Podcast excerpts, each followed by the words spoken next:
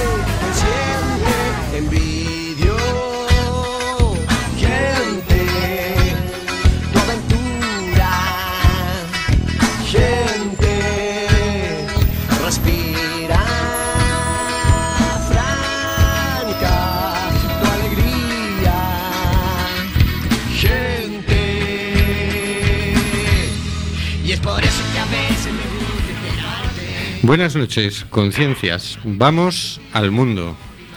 Estamos en CUAC FM, en el programa Simplemente Gente, programa sobre la diversidad cultural en Coruña y sobre los derechos de las personas migrantes. Hoy, miércoles 13 de abril, Día Internacional del Beso, Día del Maestro Ecuatoriano, Día de la Milicia Nacional Bolivariana y Día de la Nación Charrúa y de la Identidad Indígena.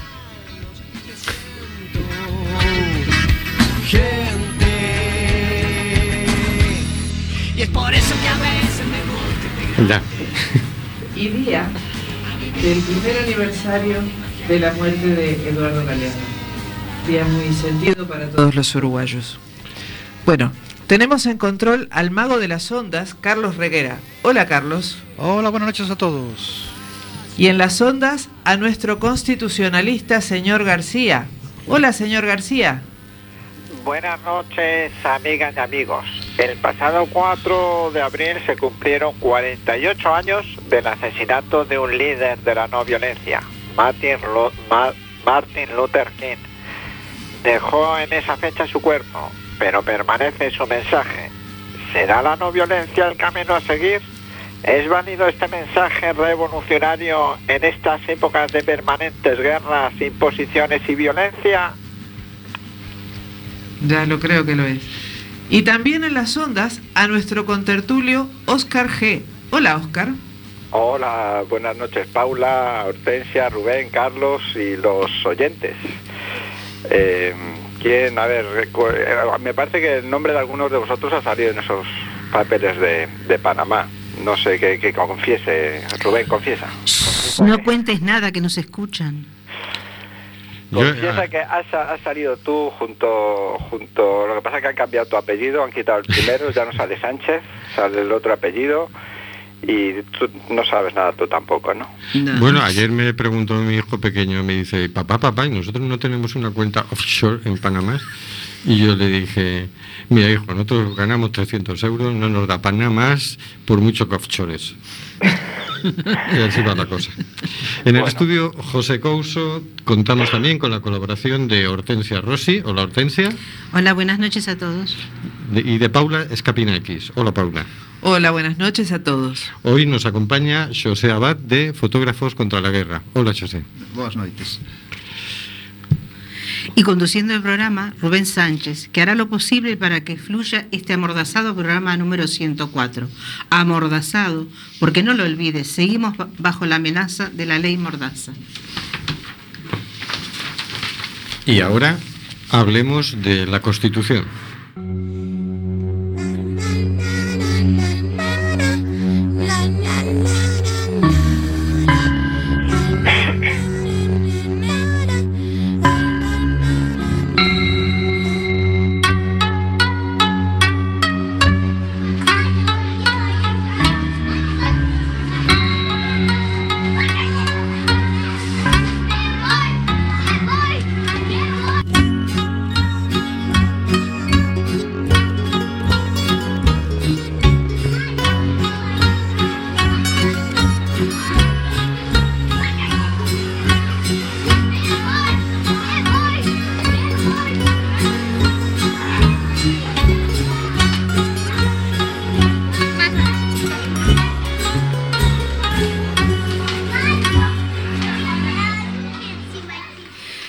Título tercero de las Cortes Generales.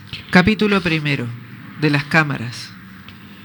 Artículo 76. El Congreso y el Senado, y en su caso ambas cámaras conjuntamente, podrán nombrar comisiones de investigación sobre cualquier asunto de interés público. Sus conclusiones no serán vinculantes para los tribunales, ni afectarán a las resoluciones judiciales, sin perjuicio de que el resultado de la investigación sea comunicado al Ministerio Fiscal para el ejercicio, cuando proceda de las acciones oportunas. Será obligatorio comparecer al requerimiento de las cámaras. La ley regulará las sanciones que puedan imponerse por incumplimiento de esta obligación. Señor García, no será difícil hacer un titular. Bueno, señor Sánchez, a su petición, a la petición de mi buen amigo y no obstante, caballero andante, señor Sánchez, podemos titularizar este artículo como el caso en que el Poder Legislativo juega a hacer de Poder Judicial, pero no tiene la balanza de la justicia. Podemos decir que las comisiones de investigación, también llamadas de encuesta, no dejan de ser una facultad de las cámaras para intentar averiguar sucesos de interés público que en caso de sospecha fehaciente de delito deben trasladar al Ministerio Fiscal para ser enjuiciados o, o enjuiciados las personas implicadas. Sin duda la separación de poderes queda perfectamente delimitada en este caso. Pero ¿qué función tienen entonces estas comisiones? ¿Son públicas? ¿Son las mismas para en el Congreso que en el Senado? ¿Se rigen por las mismas normas? Dejemos que la irrigurosidad del compañero a la par que amigo Oscar G nos aclare estas dudas. A ver, Oscar.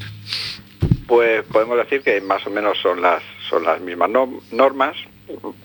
Este eh, este artículo se desarrolla en los reglamentos de, de ambas de ambas cámaras y así, por ejemplo, los requisitos para la Constitución, el artículo 52.1 del reglamento del Congreso atribuye que es competencia del Pleno de la Cámara que que decidirá a propuesta del Gobierno, de la Mesa o de dos grupos parlamentarios o de la quinta parte los miembros de la Cámara, pues la creación de estas comisiones de investigación. Un detalle importante estudiando este artículo es eso, que también son llamadas eh, comisiones de encuesta, por eso, porque no tienen ningún tipo de vínculo legal. Se investiga así, tenemos la obligación de comparecer todos los que seamos llamados a esas comisiones, todos, pero poco más, no tiene ningún eh, ningún otro valor que el de conocer y, y saber que o investigar qué qué ha pasado teniendo en cuenta que no los medios de investigación es invi- eh, invitar no convocar a gente para que diga lo que estime oportuno Claro, Porque, eh, insistimos, no es, no es un juicio, entonces no tienes por qué decir la verdad. Incluso un culpable en un juicio no tiene por qué decir la verdad. Yo entiendo que el- la función que tienen estas comisiones es más depurar responsabilidades políticas, no, no penales, ¿no? Es el sentido que doy. Claro, pero mm, con ese nombre mm, tan pomposo de investigación, pues parece que puede, puedan ir un poquito más allá, ¿no? Pero sí, responsabilidades políticas eh, y poco más. Y poco más. Y poco más. Son, son iguales, eh, su funcionamiento son iguales en el Congreso y en el Senado. Puede nombrarse una comisión en un- una Cámara o en otra, o en ambas, o una mixta, pero no. Y, poco más, yo creo que destacar de, estas comisiones. A no ser que tengáis alguna duda que pueda resolver. Así, a ver si veo que tenía por aquí comisiones así curiosas que se han hecho, comisiones de investigación, que la más, eh, la que recuerdo ahora mismo más chocante fue del tema del, del aceite de colza. Mm, cierto. Fue una de has las... ido para atrás, ¿eh? Caray. y, y- a ver, joder. Te- necesito una secretaria para que me ordenen los papeles. Eh, también con, eh, con el- la organización del Mundial de Fútbol 82 se creó una comisión mixta, en este caso, curioso. Y, ah, bueno, y otro detalle importante, o detalle importante anecdótico, conocer esta comisión es que su resolución es un dictamen, o sea, un informe mm, eh, de un conjunto de personas. Eso es lo que la conclusión de, de la comisión, un dictamen simplemente. Muy bien, ¿opiniones? ¿Más opiniones? Pues yo no sé realmente si, si, si, si es efectiva, si, si tiene un- una gran función. Oscar. Pues mm, creo recordar que, por ejemplo, con el tema de la, del aceite de colza, la comisión, mm, lo poco que pudo aclarar, o sea, no, la verdad es que no lo recuerdo mucho, pero poco pudo aclarar, porque fue la justicia la que la que dictaminó más. Sí. Entonces, mm, como bien ha dicho Rubén, es para depurar responsabilidades políticas, pero hasta ahora los los parlamentos eh, han estado eh, creados, no, han estado compuestos por mayorías absolutas. Entonces, en, la co- en las comisiones esa proporcionalidad también se, se refleja. Entonces, Bueno, yo es es que complicado. pienso que, que hay una parte de espectáculo que de la que no nos libramos nunca, pero en cualquier caso también, aparte de puras responsabilidades políticas, que tampoco es que entiendo que lo puedan hacer eh, como, como pena, como sentencia, ¿no?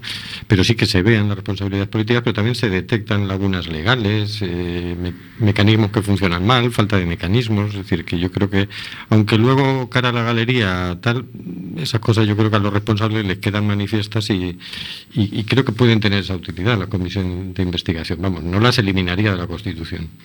Vamos a reformar la Constitución, pero esto pues no lo, no lo quitaría no. yo. ¿eh? Yo lo que haría, porque es una de las cosas que de la comisión de, de estas comisiones, que las sesiones pueden ser públicas o pueden ser privadas, o sea, no nos podemos enterar o solo pueden permitir que accedan los eh, los medios de comunicación.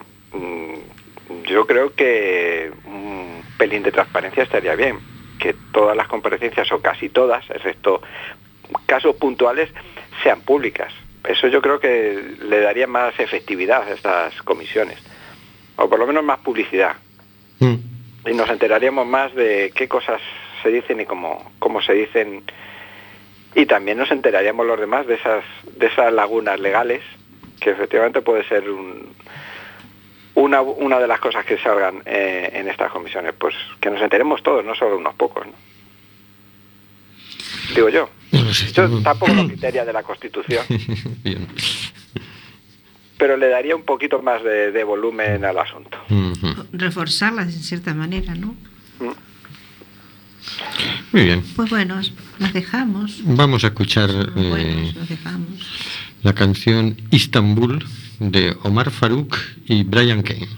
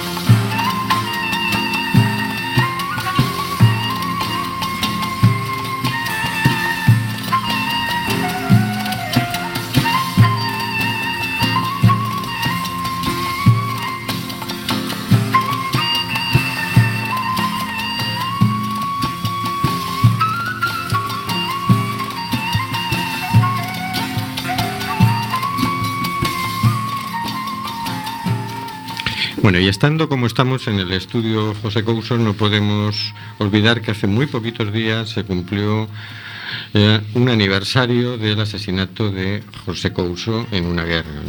José Couso era un cámara de televisión que estaba filmando cómo entraban las tropas del ejército estadounidense en Bagdad y desde un tanque apuntaron a un hotel donde sabían positivamente que había periodistas hacia el balcón en el que estaba él y otros compañeros y dispararon.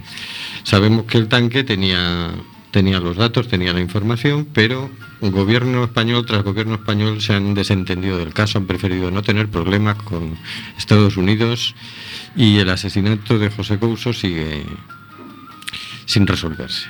Totalmente. Ok. Han ignorado totalmente la inmunidad de los reporteros. Tenemos con nosotros a José Abad, fotógrafo, no fotógrafo de guerra, ¿no? Pero que sí se ha desplazado y ha visitado numerosas zonas donde se ha encontrado con diferentes situaciones humanas. Eh, en tu currículum, José, buenas noches. Hola. Nos dice, en 1979 inicia su labor como fotógrafo profesional, con tres actividades, fotoperiodismo, trabajando con diversas agencias y medios de comunicación, fotografía artística con trabajos y exposiciones individuales y fotografía publicitaria. En 1987 inicia los trabajos en el campo audiovisual con cinco programas para televisión española en Galicia, compaginando desde entonces su actividad fotográfica y audiovisual. Es miembro fundador de la Academia Gallega del Audiovisual. Hasta aquí estamos bien. Bueno, sí, é único que os tempos non coinciden exactamente porque foi primeiro a, o fotoperiodismo e posteriormente a fotografía máis técnica de estudio e demais, non? Publicitaria e industrial. En 1997 ganó el primer certamen de creación fotográfica Luis Casado y el primer premio en el certamen fotográfico del Ayuntamiento de Bayona. Fue premiado en distintos certámenes y obras suyas fueron adquiridas por Xunta de, Galicia, Ayuntamiento de Vigo, Diputación de Coruña, Autoridad Portuaria de Coruña y Fundación 10 de Marzo. Su obra está expuesta en toda Galicia, Madrid, Barcelona, Suiza, Portugal, Córdoba, El Goibar y Alemania. Impartió cursos y conferencias por toda Galicia y asistió a diversos cursos y seminarios por toda España. Aparecen publicaciones suyas en libros, catálogos, monografías, revistas, etc. Pero bueno, hoy te traíamos aquí no para hacer un examen Exacto, exacto, sí. de tu biografía, sino por una iniciativa de la que hemos tenido noticia en, en la red que estamos armando en solidaridad con los refugiados, Pasaje Segura. Y el otro día en la reunión mm, planteabais una iniciativa que es fotos contra la guerra, ¿no? donde mm, pedís que la gente publique sus fotos, ya tenéis un montón de, de fotos publicadas, es una página web que es fotoscontralaguerra.org. ¿Y cómo surgió esta cosa?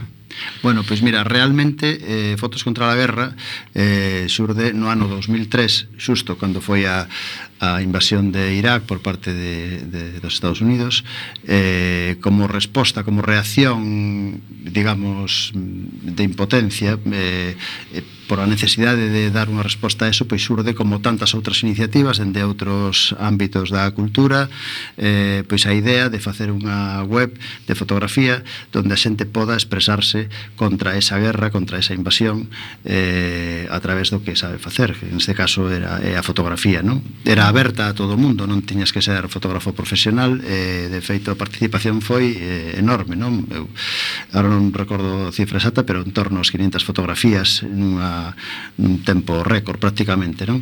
E, e agora, pois xusto coa nova conflicto, digamos, que está chamando as nosas portas, que é o conflicto de Irak, a invasión de Irak tamén, a guerra que hai aí con, conformada en, en Irak, en, perdón, en Irak, en, en Siria, en toda a zona, eh, pois, bueno, xurde a idea de a necesidade de retomar outra vez esa iniciativa eh, e abrir as portas a que a xente poda participar e manifestarse e decir que no noso nome non se pode facer eso, eh, facelo a través da fotografía, que posteriormente servirán tamén para outro tipo de actividades que, que iremos planificando na medida das nosas forzas que son escasas, pero bueno, eh, habrá, Bueno, habrá que votarlle. Claro, hay que hacer lo que podamos, ¿no? Exactamente. Fíjate porque nuevamente el tema, eh, el problema sigue siendo la guerra. Ujú. Es decir, ¿qué pasa que esta vez nos está salpicando? Están entrando las víctimas en Europa y entonces se nos crea un, un lío tremendo, ¿no? Porque hasta aquí, pues hacemos una guerra en Irak, parecía que no tenía consecuencias para nosotros, ¿no? Y ahora, mm, para nosotros en realidad, como viene apareciendo en, en los medios, es la crisis de los refugiados. Y dices, no, no, pues si la crisis es que hay una guerra en Siria. Bueno, y otra en Eritrea, y hay un montón de situaciones tremendas, ¿no? Pero el- digamos que la raíz del, del asunto está en la guerra, ¿no? Sí, eh, eh, bueno, o curioso é que, por exemplo, no, no caso de, de Irak eh, realmente non, non sufrimos esta chegada de xente que fuxía da, da guerra por, bueno, pues por circunstancias e, sin embargo, a maior manifestación que eu recordo na miña vida, estuve unhas cuantas, eh, foi a, a manifestación contra a guerra de Irak eh, aquí en no Estado español, en Galicia, en, en todo o mundo. É dicir, foi un fenómeno sí. un, absolutamente mundial e, e masivo, non?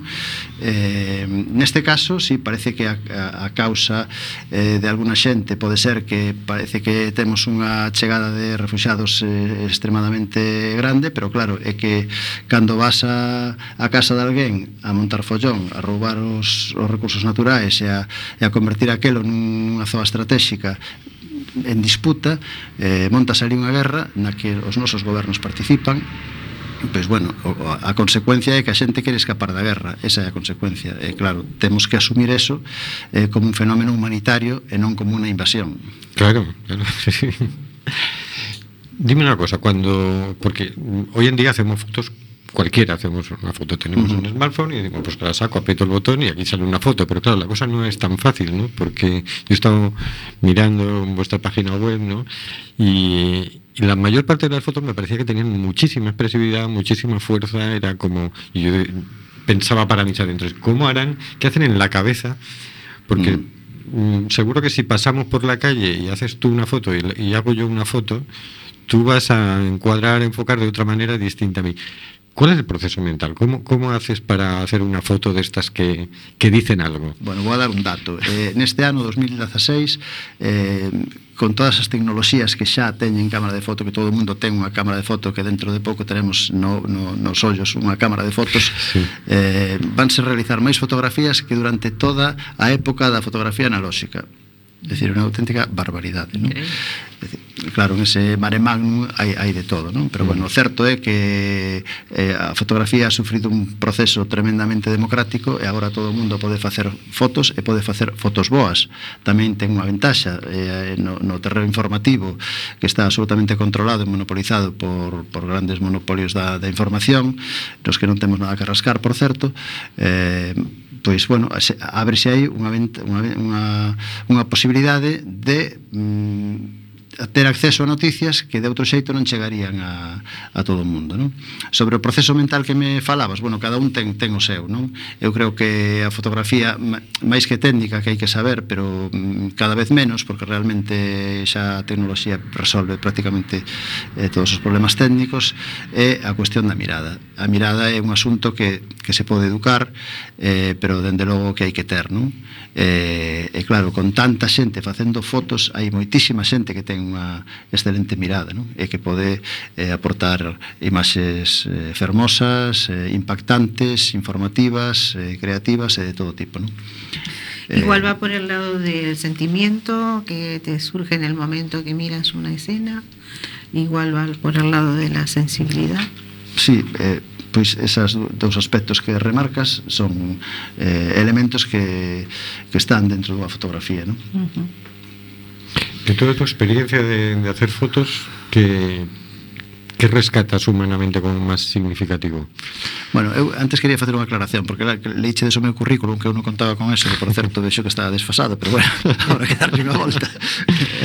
que, que eu non son eh, máis que unha peza de, de, ese, de, esa, de fotos contra, contra a guerra, non? Uh -huh. É dicir, a fotos contra a guerra está conformada por toda a xente que, que manda as súas imaxes e que pode opinar e que pode eh, aportar ideas e pode aportar cousas, non? Eu simplemente, eh, bueno, pois pues había alguén te, tiña que falar hoxe aquí, estou aquí, pero vamos, eh, non me quero arrogar... Eh, la posesión de, de la plataforma, non?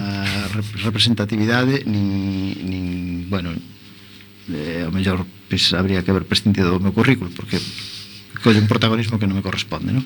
Eh, pero bueno, é culpa miña por non avisar. Una pregunta. Había que ubicar también a los oyentes de con quién hablamos, ¿no? Xa, xa, sí, sí, bueno, está ben.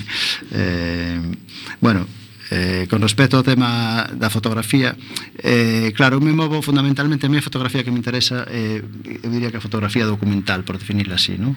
Eh, dentro da fotografía documental podes ter en conta os aspectos estéticos que eu de feito sempre que podo os teño. Non sempre hai esa oportunidade porque ás veces as, as, as, as cousas pasan en fracción de segundo eh, ou tes ou disparas ou non, ou non tes a, esa imaxe, non?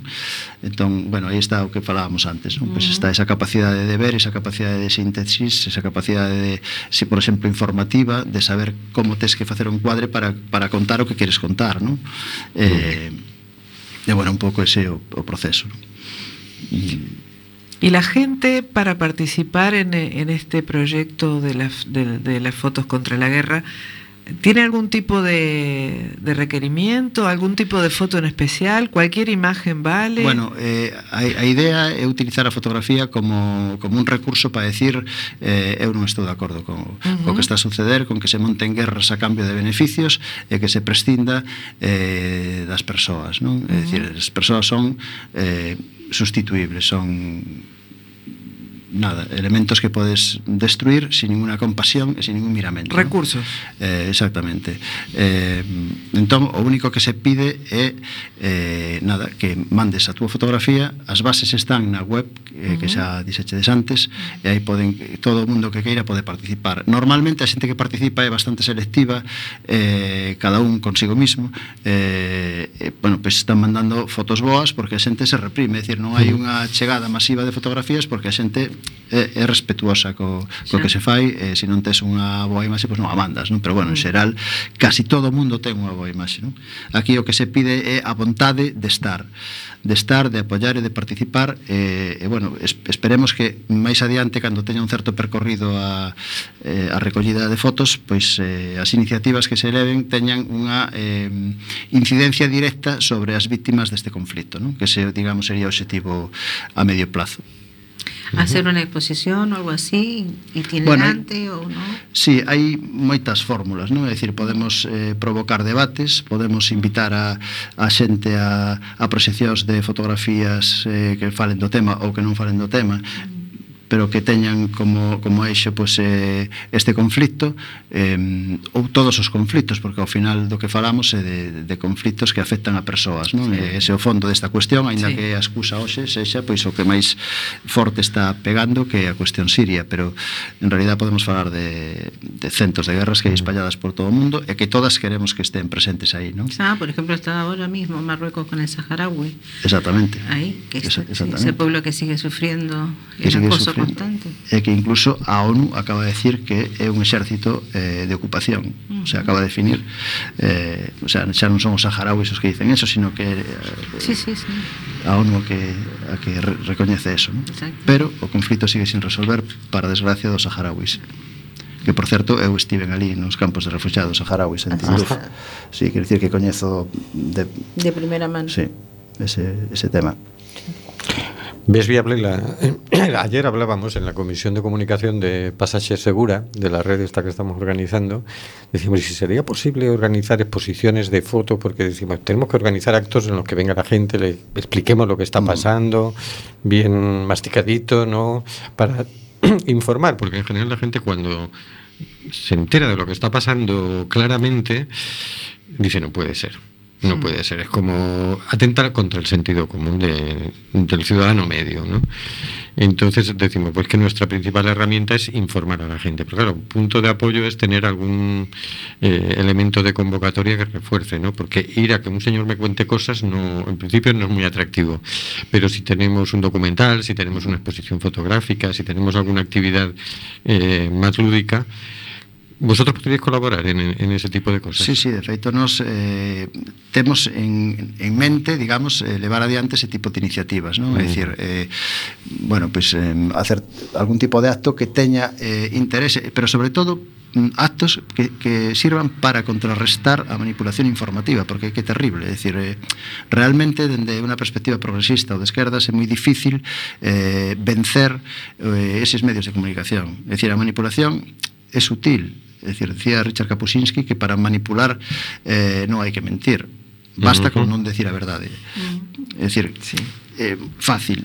E si tes todas as televisións, todos os grandes mm, eh, medios de comunicación, todas as radios, bueno, todas ao mellor, salvo os estiós, non? Radio Coaxa, sabemos que non, pero, quero dicir, as, grandes, as grandes, sí. as grandes cadeas si, si teñen un control de Consejo de Accionistas e que teñen unha ideoloxía. É dicir, esa ideoloxía pois, pues, está de... presente na, nas informacións. E, e sobre todo o problema é que non, hoxe non se fai información.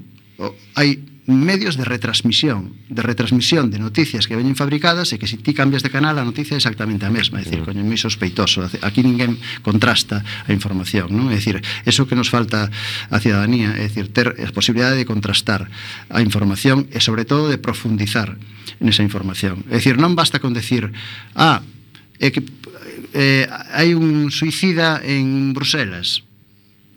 É dicir, non, hai que contar que hai un suicida en Bruselas, de onde ven ese conflicto e por que se produce. É dicir, se non contas toda a historia completa, o que estás facendo é manipular. Uh -huh. Totalmente. E contra eso temos que montar actos que contrarresten ese tipo de, de, de desinformación. Sí, sí, yo, yo pienso que hoy en día la lucha es más informativa que, que de otro tipo. ¿no? Absolutamente. Sí, sí, porque el otro día entrevistaban al, al ministro de Interior, que es el responsable de traer a los refugiados, y le- había una periodista que era como que le buscaba las cosquillas, ¿no? Pero veía que la misma periodista no tenía una idea clara de lo que estaba pasando y le decía, ¿cómo es posible que solo hayan traído 18 refugiados? Y el otro se despachaba tan a gusto echándole la culpa a la Unión Europea. Ayer la Unión Europea eh, le recriminaba a España que qué está haciendo, que por qué no trae más. No, porque está ocupado dando medallas a, Virxe. y nombrando comisarios honoríficos por ahí. Bueno, es tremendo. ¿eh? Es decir, yo mm, me revolvía en el sofá porque decía, pero ahora pregúntale cómo es que no reaccionan ante eso. Porque dices, no, es que la Unión Europea no nos da refugiados. Era un poco la respuesta No que nos da, daba.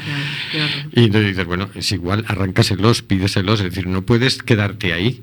Claro. No, no, es decir, ¿cómo puede ser que 28 Coge países... el coche y vete a buscarlos. No, ya no sabía qué más preguntarle a la periodista. Dices, claro, hasta, hasta. Porque recién en todo el medio, en los medios de comunicación, con el Tratado de la Unión Europea es cuando han empezado a enviar corresponsales. Hasta ahí todo el seguimiento era más periodistas freelance que iban y, vendían algo de información. Y, re- y recién ahí empezaron a enviar corresponsales a hacer un seguimiento un poquito más cercano, porque preveían que iba a haber lío en, la, en las repatriaciones. ¿no?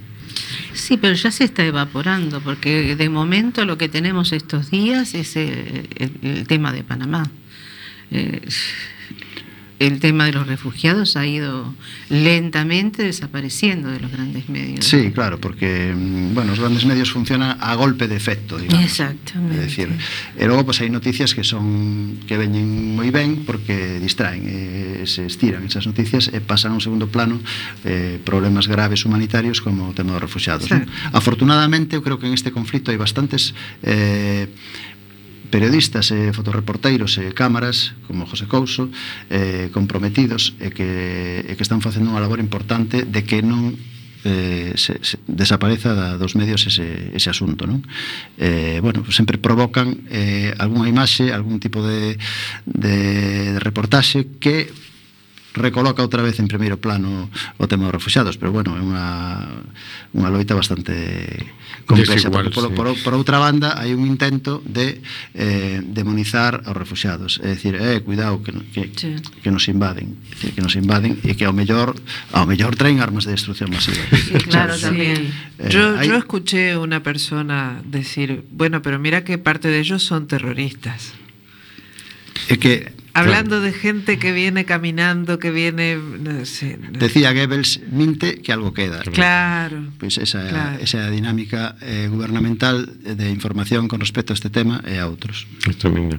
Uno de los, de los vídeos que mencionaremos luego, hoy el Diario 16 trae un vídeo de en la frontera de Bulgaria, creo que es, ya hay caza, caza refugiados. Que esto ya es como cada vez se pudre más. el- Ah, asunto. Casa refugiados. Caza Sí, sí. inmigrantes. Es Caza decir, inmigrantes. como los cazarrecompensas. Tiro al blanco. Pero que van buscando refugiados y tal. La noticia es: eh, refugiados retenidos y atados por voluntarios caza inmigrantes en la frontera búlgara. Las imágenes, esto es un vídeo que publica hoy Diario 16, muestran a tres jóvenes atemorizados y atados por un grupo de voluntarios que caza a migrantes y refugiados en la frontera búlgara. Aunque ahora el gobierno ha condenado estas actuaciones, el primer ministro agradeció y mandó condecorar la semana pasada a un grupo similar.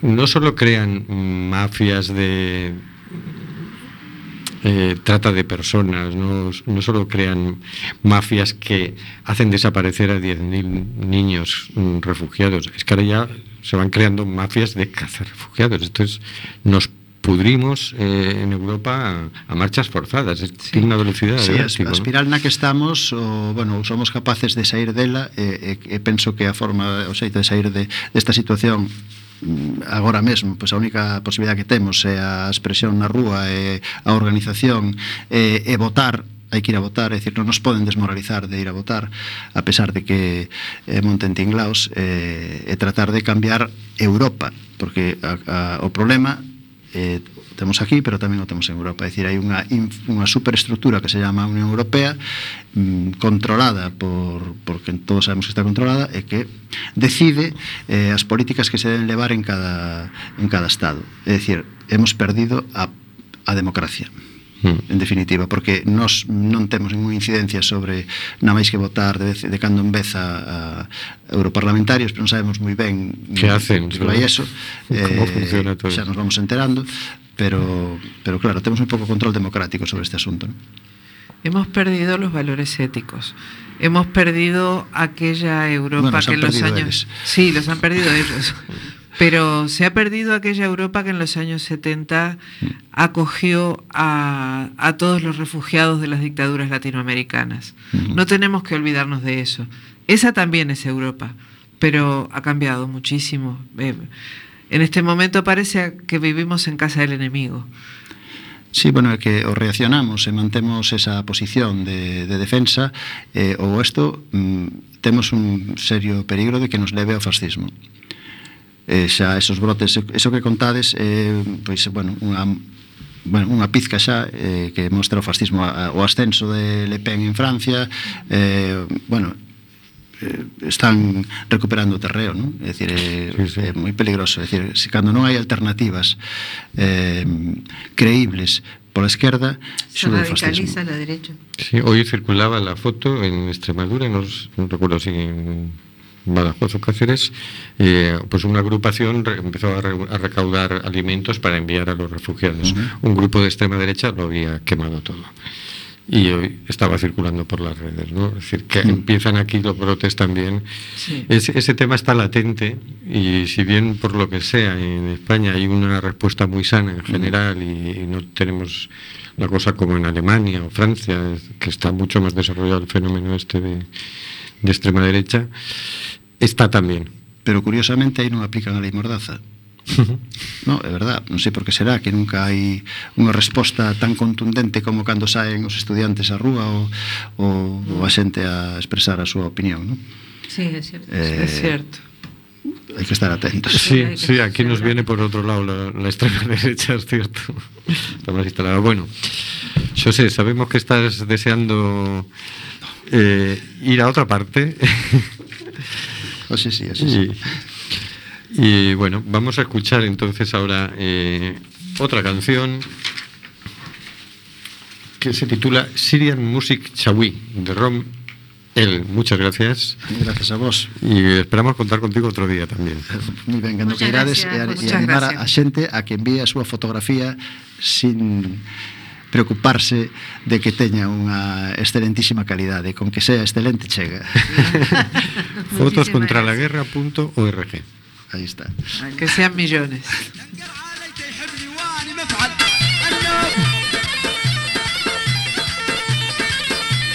يفتونك كل اخواني بس لا تزعل انا احبك بس لا يدرون الجيران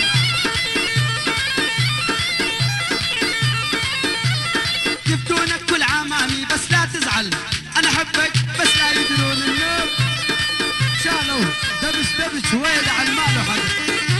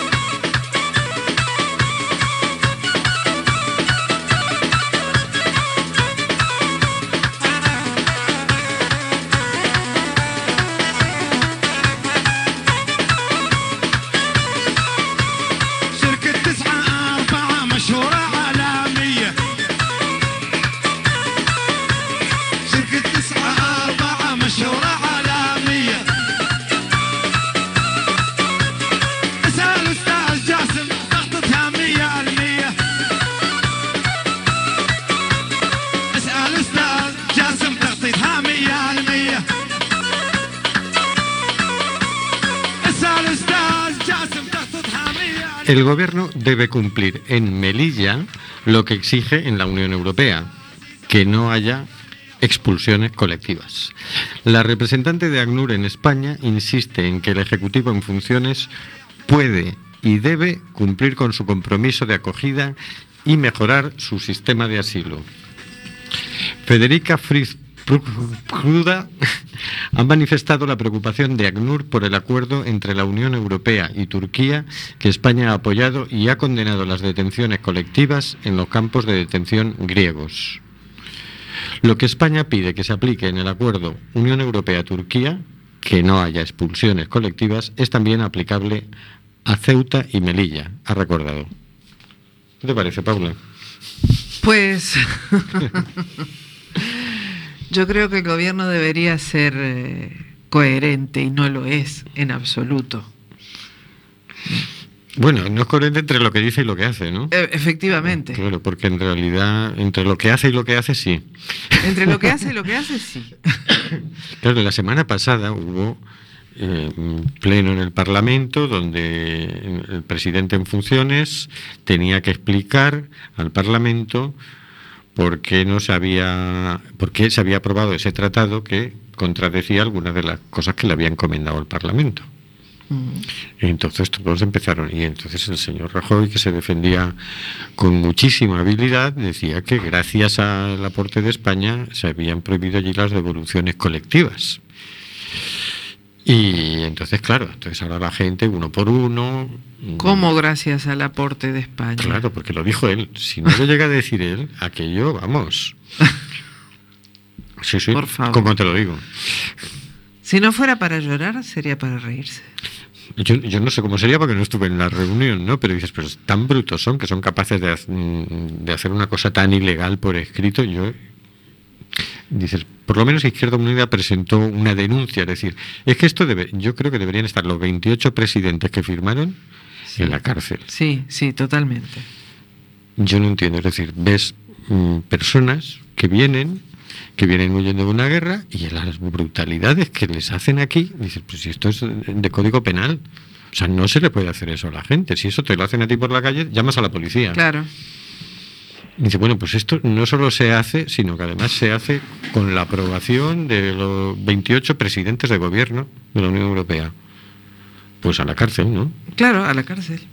Yo, yo creo que, mm, que en unos pocos añitos, cuatro o cinco, va a haber otro proceso de Nuremberg eh, lo podríamos llamar proceso de, no sé, de, de Lampedusa, porque vienen, bueno, sí, de Lampedusa o de Lesbos, pero yo creo que habría que, en un cuatro o cinco añitos tendría que ser el juicio, ¿no? Ojalá que Como- sea tan rápido. mucho. Pues eso es muy optimista, Oscar. Pa- Eso, eso sería bárbaro. Quiere decir que los vamos a juzgar y los vamos a, a encarcelar. Hablando de delitos, hoy, sin ir más lejos, la policía de Macedonia lanza de nuevo gases contra los refugiados de Idomeni. Los agentes macedonios han empleado gases lacrimógenos para dispersar a varios migrantes y refugiados que protestaban en el lado griego de la frontera.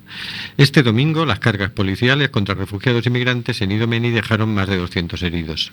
Cerca de 11.000 refugiados y migrantes atrapados en Grecia llevan meses asentados en el campamento de Idomeni con el objetivo de cruzar la frontera. Se acercan a la frontera y desde el otro lado la policía de Macedonia dice aquí no entráis. Y esos son más o menos como los de la Guardia Civil aquí en Melilla. Ya. Yo lo que siento es que la única defensa que tienen hoy por hoy es la que podamos hacer los ciudadanos de la Unión, porque si de los gobiernos se puede esperar algo, es cada vez peor. Las medidas que toman son cada vez más miserables, porque otra cosa no se puede decir. O sea que, aunque esto no le da una solución ni siquiera a corto plazo a esta gente que está sufriendo lo que está sufriendo, eh, se me ocurre que hay que seguir, hay que seguir en la calle, hay que seguir de todas las maneras sabidas que se nos ocurran, protestando, concentrándonos, denunciando, eh, a ver si toman conciencia de que los pueblos nos estamos levantando, de que no queremos que se siga haciendo lo Hacen estas barbaridades, ¿verdad? Sí, claro. Se supone que los bárbaros son los que vienen, no los que estamos, ¿no? Es, es que es un horror. Es que todos los días es un horror. Es, es el, eh, lo peor de todo es que nos vamos acostumbrando al horror. Que ya no es una cosa cotidiana, es algo que, que vivimos con ello y no, ya ni nos sorprende, estamos como anestesiados. A nivel global estoy hablando. Sí, Yo no estoy sí. anestesiada y tú tampoco, pero eh, a nivel global, eh, si, si miramos la sociedad en sí, eh, si, si miramos la gente que está concentrada cuando, cuando pasan estas cosas y, y- y salimos a la calle a decir algo, siempre somos muy poquitos. Es decir, yo siempre espero que seamos miles, cientos de miles en la calle, siempre espero. Pero, claro, el sistema eh, tiene un poder, tiene un poder muy grande Sí, sobre sí. las mentalidades de las personas. Y tiene razón Hortensia, tenemos que estar en la calle siempre y estar gritando siempre y cada vez gritar más fuerte, porque hace falta que el mundo opine sobre esto, hace falta que el mundo se levante. Y de verdad que aquí estamos muy cerca, pero hay otros continentes donde ni siquiera llega esta noticia, donde la gente ni siquiera tiene conciencia de que está pasando esto. Y, y siendo como es, que, que los medios de, de comunicación masivos, las redes y todo lo demás, están en todas partes del mundo. Es aquello como que igual si uno mira para hacer una referencia a lo nuestro, Paula, como que si uno mira para América del Sur, por lo que tengo entendido, no están muy preocupados por lo que está sucediendo con los refugiados acá a las puertas de Europa. Es verdad, yo estoy preguntando permanentemente eh, a los contactos que tengo en América Latina, ¿qué, qué se habla allá de, y no se habla? No se habla, claro. No se habla, Sí, no se informa, La no se noticia la tienen, pero no- Es algo muy lejano, Claro. es algo que muy... Es que fíjate que en realidad aquí se habla porque han entrado aquí. Es decir, el tema de aquí no es que hay refugiados y cómo viven, no, porque mientras estaban dos millones en Turquía, no era tema.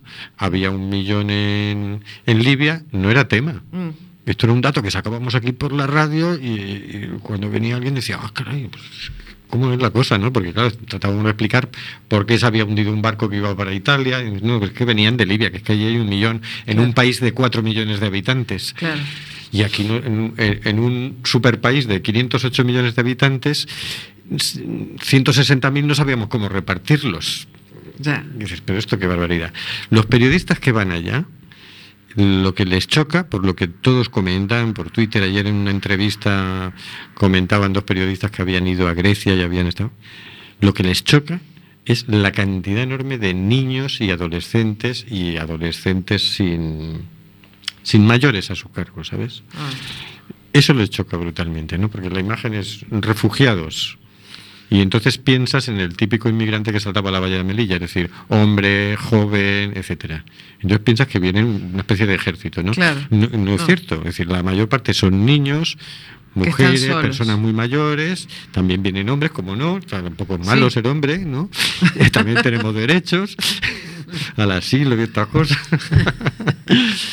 pero, pero claro, choca porque hay un estereotipo previo de refugiados que te lo está representando por defecto como otra cosa, ¿no? Y dices, no, no, cantidad de niños, cantidad de adolescentes, sin, sin mayores que los traigan, ¿eh? Me está recordando un poco al, al tema de Haití, cuando, cuando salían los niños de los hospitales que les daban el alta y no sabían qué hacer con ellos porque no tenían, No tenían familia. no tenían familia. Fíjate. Bueno, pues esta batalla la vamos a seguir dando y cada vez más, más Y fuerte. sí, la- la- yo creo que la batalla real que tenemos que dar en todos los países, en todas las ciudades, en todas las aldeas, es que nos escuchen los gobiernos, que son en definitiva, es ahí donde tenemos que presionar. O sea, desde, desde un lugar, suponte como que estamos acá en Coruña, no podemos presionar directamente a la Unión Europea. Sí podemos presionar al gobierno local y el local al gobierno central Claro. y así sucesivamente. Claro. De forma que, claro, y la única forma es el manifestarse por todos los medios. Bueno, manifestarse, organizar charlas y proyectar Eso es documentales manifestarse y, eso, y Claro. concientizar y Claro. concientizar. Y hablar con la gente, hablar con los vecinos, hablar con los compañeros de trabajo. con- hacer programas de radio, Por supuesto. También. publicar en blog y darle ahí, y decir, pero esto que desastre es todos los días. Todos los días, todos los días. En Facebook no parar de Claro. Coger la página Pasaje Segura y empezar a invitar a todos los amigos a que se metan en la página, que por ahí vaya a circular un montón de información. El Claro. Twitter de Pasaje Segura y venga a retuitear y a, y a liarla. Vamos a por la agenda, que creo- nos espera. quedan cuatro minutos. Oscar, nos quedan Bueno, cuatro nada, minutos. es una Tienes puntualización. 20 Y- y segundos. por, por lo que hablo yo con la gente y dejar claro que no, no es que sean sirios, afganos, palestinos, son personas, Son personas. son personas que están buscándose una vida digna. O sea, son eso, son personas. O sea, y ya mm, yo hablando con algunos mm, saco el término persona, no sirio, sino coño que es una persona. Ya me miran, mm, me ponen una mirada diferente. No sé si es que me miran a mí como diciendo este es tonto o, o que claro te das cuenta de que claro que es una persona, es que puede ser tu vecino o puede Claro. ser tú mañana. Eso, puede ser tú. Claro. Y bueno, Y- esa, esa era mi puntualización. Sí, Vamos a la agenda. Vamos a la agenda, que, que no nos da tiempo, no nos va a dar tiempo. A ver, mañana, jueves 14 de abril, a las 8 de la tarde, en la Asociación Alexandre Bóveda. El viernes. Ay, bueno, lío hemos armado, claro. Claro, ahora entiendo yo lo que ha pasado. El viernes 15 de abril a las 8 en la Asociación Alexandre Bóveda, charla del Observatorio da Comunicación de Cuac FM. O invitado será Xosé Mexuto, director de Sermos Galiza desde 2013. E a súa charla titúlase Os medios de comunicación en Galicia, unha visión alternativa. Siguiente noticia. Y mañana sí, mañana jueves 14 de abril, No, no, acto de conmemoración de El próximo jueves. Vas a, vas, a, vas a comentar lo de los refugiados y eso, ¿no? No. Ah, bueno, perdona. Ay, Sigue, sigue, sigue. sigue es que Hortensia. no me- Ay. Sigue, sigue. En fin, volvemos al tema, que mañana hay un acto de conmemoración de proclamación de la Segunda República. Mañana jueves 14 de abril. Lugar Punta Herminia, Campo da Rata, hora 19. A ver esos colores rojos, amarillos y violetas. Y el domingo 17 de abril, la undécima marea branca. El lugar, la Plaza de Obelisco. La hora, 19. Sigue. Sigo. Dicen ellos, porque seguimos a loitar pola defensa da sanidade pública, o vindeiro domingo 17 chega a undécima marea branca. Vale, porque si no, no nos da tiempo de despedirnos. Paula. Perfecto, hasta ahí. O sea, el domingo. ¿A qué hora? ¿A las 7? A las 7. A las 7 de la tarde. Qué raro. Y nos queda uno, Pues jueves a nosotros 21 de abril. Ese ya lo diremos la semana que viene. Es que va a ser el jueves. Buenas noches, señor García. Buenas noches, Oscar. Buenas noches a todos. Buenas noches a todos. Buenas noches a todos. Buenas noches, Carlos. Buenas noches, Paula. Buenas noches, Hortensia. Adiós, adiós. Hasta la semana que viene. Queridas y queridos oyentes, buenas noches a todos. Que nos vamos.